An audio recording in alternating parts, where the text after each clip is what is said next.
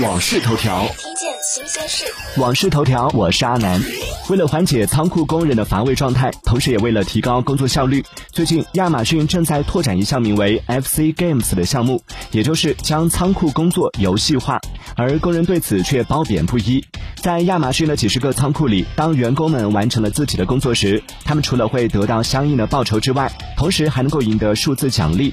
这些奖励将允许他们购买虚拟独角鲸、恐龙和其他电子宠物。如今，在美国各地，越来越多的亚马逊仓库员工可以在轮班期间通过参与游戏来赚取这样的奖励。而这些所谓的游戏，其实就是快速的完成一些工作当中的重复性任务。员工们对该项目的感受也是喜忧参半。一些人称赞游戏提供了一种分心的东西，而另一些人则用反乌托邦的术语来描述它。甚至有工人将该项目和知名英剧《黑镜》当中的相关主题相提并论。据悉，FC Games 并不是亚马逊为仓仓库工人提供激励的唯一方式。在亚马逊最繁忙的季节，也就是所谓的圣诞购物旺季，员工们还可以在每天的抽奖活动当中赢得 Xbox 或者是 Apple Watch 等奖品。明明只是一个别人创造出来的游戏角色，却要去扮演一个能决定剧情走向的游戏玩家，打工人真的太难了。